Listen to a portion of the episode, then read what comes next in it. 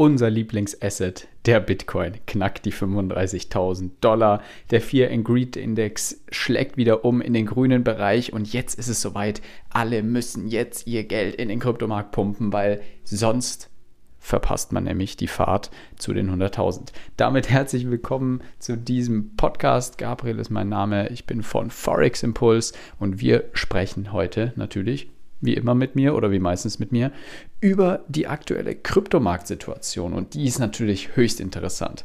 Wir haben die 35.000 geknackt.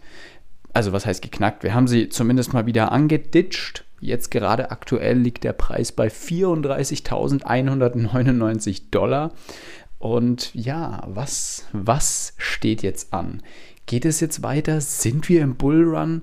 Sind wir kurz davor? Sind wir vielleicht schon wieder äh, am Peak? Diese Fragen stellen sich jetzt viele. Also, ich muss ganz klar zugeben, ich hätte vor drei, vier Wochen nicht dieses Szenario erwartet.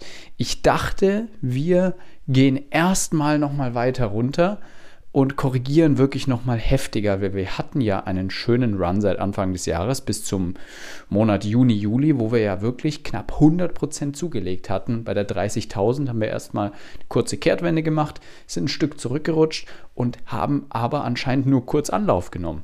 Und ich muss wirklich sagen, ich dachte, wir begeben uns in eine längere Korrektur erstmal bis Jahresende. Haben wir aber nicht, sondern wir sind direkt steil durchgegangen. Das Ganze hat sich schon so ein bisschen angedeutet. Das ist mir in den letzten zwei Wochen schon aufgefallen. Ähm, wir hatten da auch ein sehr gutes Signal in unserer Trading-Gruppe. Da hat sich nämlich eine bullische Flagge im Stundenchart gebildet.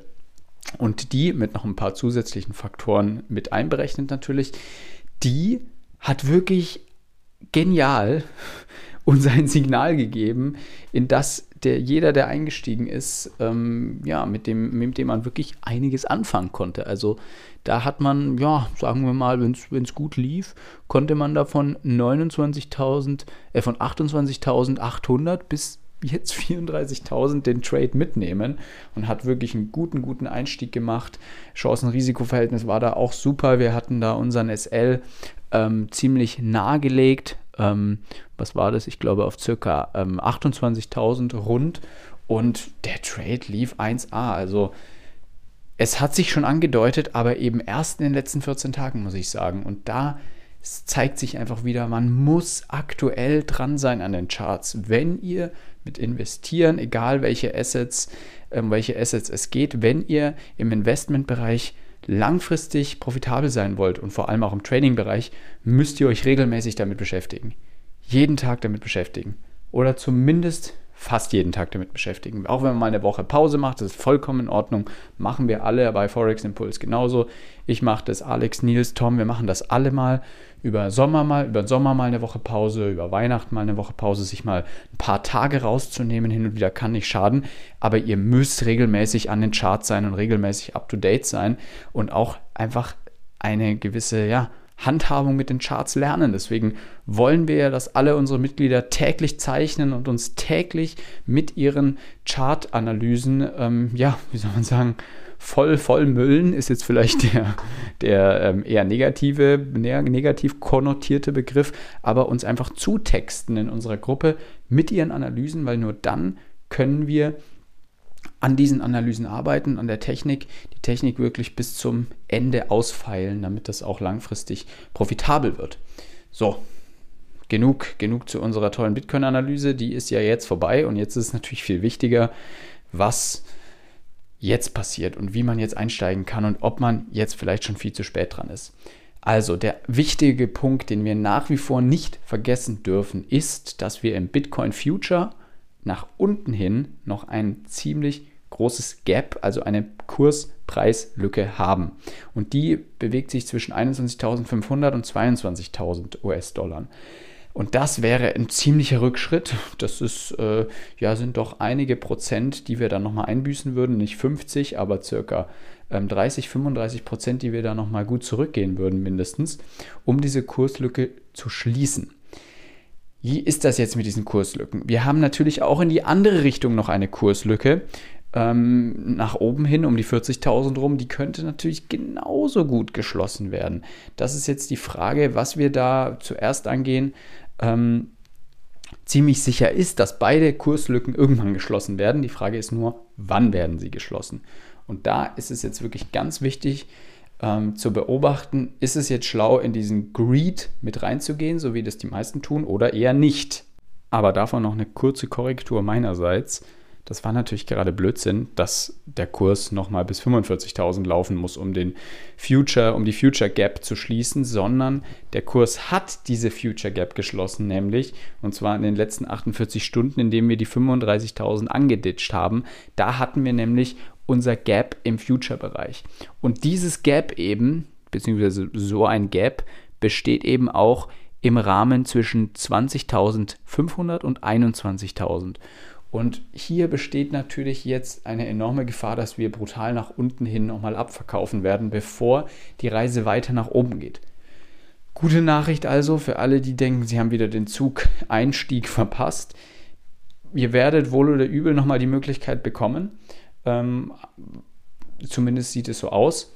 Ähm, die schlechte Nachricht ist natürlich für die, die ja jetzt gut eingekauft sind, eine Entscheidung zu treffen. Nämlich, man muss jetzt die Entscheidung treffen, ob man sogenannte Diamond Hands hat, also dass man wirklich einfach die Coins hält bis zum Umfallen und bis es nicht mehr weitergeht sozusagen, auch wenn man dreistellig im Plus ist. Oder nimmt man jetzt wirklich einen Gewinn mit, sagt man sich, okay, ich nehme jetzt die Hälfte raus, ich habe wirklich bei 20.000 mich gut eingekauft oder habe mich in den letzten sagen wir mal, im letzten halben Jahr regelmäßig gut eingekauft, was ich ja auch immer eher rate, eben häppchenweise einzukaufen, der ist jetzt gut im Plus. Ne? Ähm, also wenn ich mich so umschaue, die meisten Portfolios, die ich so irgendwie ein bisschen begleite, auch im Real Life, die sind jetzt doch ganz gut im Plus.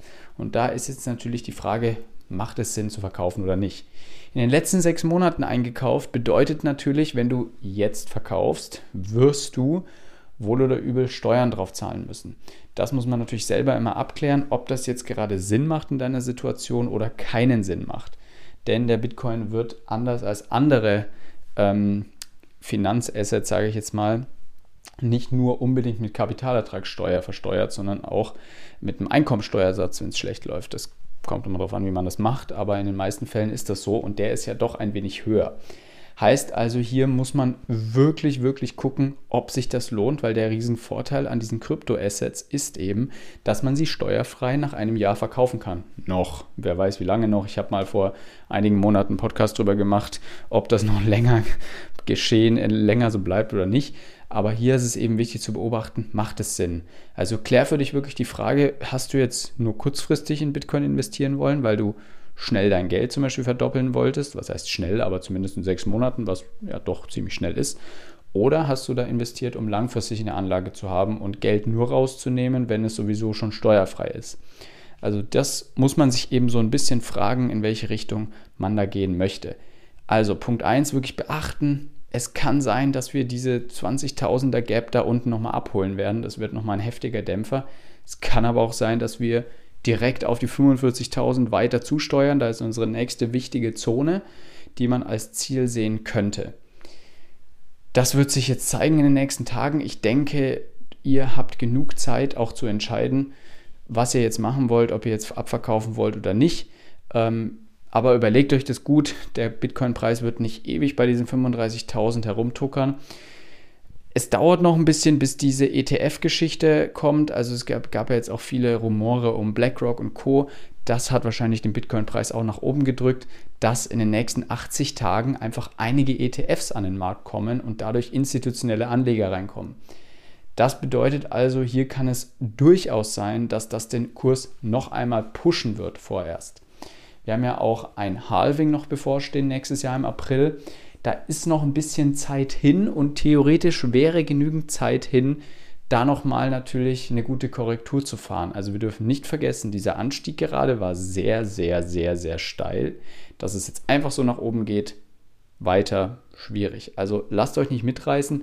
Wenn ihr jetzt versuchen wollt, da noch eine Welle mitzunehmen, schaut euch mal an, welche Coins davon noch nicht profitiert haben. Es gibt ja doch einige wie Solana zum Beispiel, die auch gut, gut, gut performt haben. Da noch vorsichtiger sein unbedingt, auf jeden Fall, weil da wird viel abverkauft werden in den nächsten Wochen, kann ich mir vorstellen.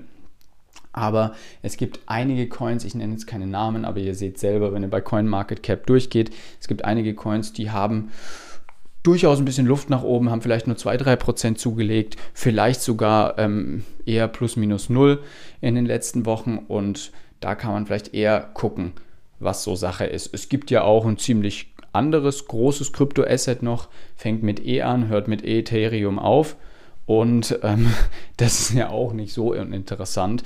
Und dieser Preis hat noch nicht so gepusht zum Beispiel. Aber auch da vorsichtig sein, den Chart beachten. Da gibt es auch einige Anzeichen, dass wir nochmal nach unten korrigieren. Also lasst euch nicht jetzt beeinflussen von diesen ganzen tollen News, die überall herumschwirren. Ähm, ja, die, die Greed-Session ist eröffnet, würde ich sagen. Also in diesem Sinne, passt gut auf, stay safe, behaltet lieber die Diamond Hands, als ähm, panisch irgendwann zu verkaufen. Und ich wünsche euch einen guten weiterhin Verlauf der Woche, beziehungsweise einen guten Start ins Wochenende. Wenn du diese Folge jetzt am Freitagmorgen in deinem Auto oder wo auch immer zur Arbeit, in der Bahn ähm, oder auf dem Fahrrad oder wo auch immer zur Arbeit hörst, lass uns gerne einen Daumen hoch da, lass uns gerne einen Kommentar da, eine Bewertung auf Spotify oder auf welcher Plattform auch immer du das hörst. Das bringt uns enorm voran und freut uns und wir haben dann natürlich Bock, noch mehr kostenlosen Content, vor allem kostenlosen guten Content für dich zu machen. Bis bald, vielen Dank.